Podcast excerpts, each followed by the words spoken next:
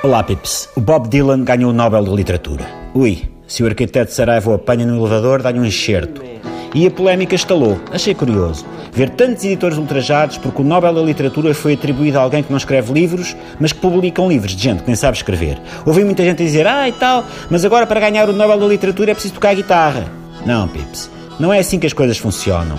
Não é só passar um instrumento musical para as unhas de alguém que o faz ganhar um Nobel da literatura. Se meterem uma gaita nas beiças do Gustavo Santos, o que ele escreve vai continuar a ser chulé.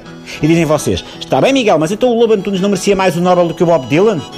Sobre isso só me ocorre dizer uma coisa. O António Lobo Antunes não pode dizer que o Bob Dylan foi pouco.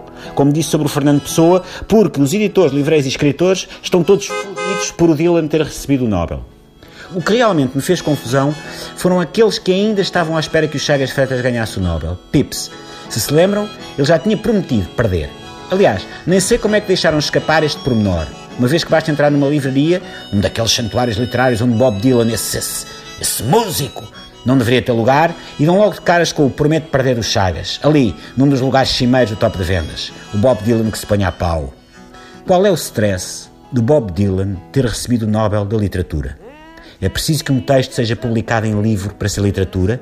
É que o contrário não acontece. Por aí é que eu gostava de ver as coisas começarem. Publicam-se livros, entre aspas, vocês não estão a ver, mas eu agora fiz aquele sinal muito irritante do tipo entre aspas, mas dizia eu, publicam-se livros que nem para um tema instrumental serviam, quanto mais para uma música cantada.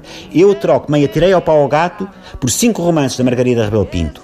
Enfim, quem mais perdeu com isto foi aquela malta que tem os Murakami a ganhar pó na estante à espera de uma desculpa para serem instagramados. Que desperdício, com filtros tão bonitos como o Nashville e o Hudson ou o Valência. Eu sei que o Murakami não precisa de desculpa para ser instagramado, mas fazê-lo com a hashtag Nobel dava logo outro sainete. Fica para a próxima oportunidade, não desespere. Entretanto, já que não fotografam os livros de Murakami, sempre podem usá-los para outra coisa, tipo, sei lá, loucura, lê-los.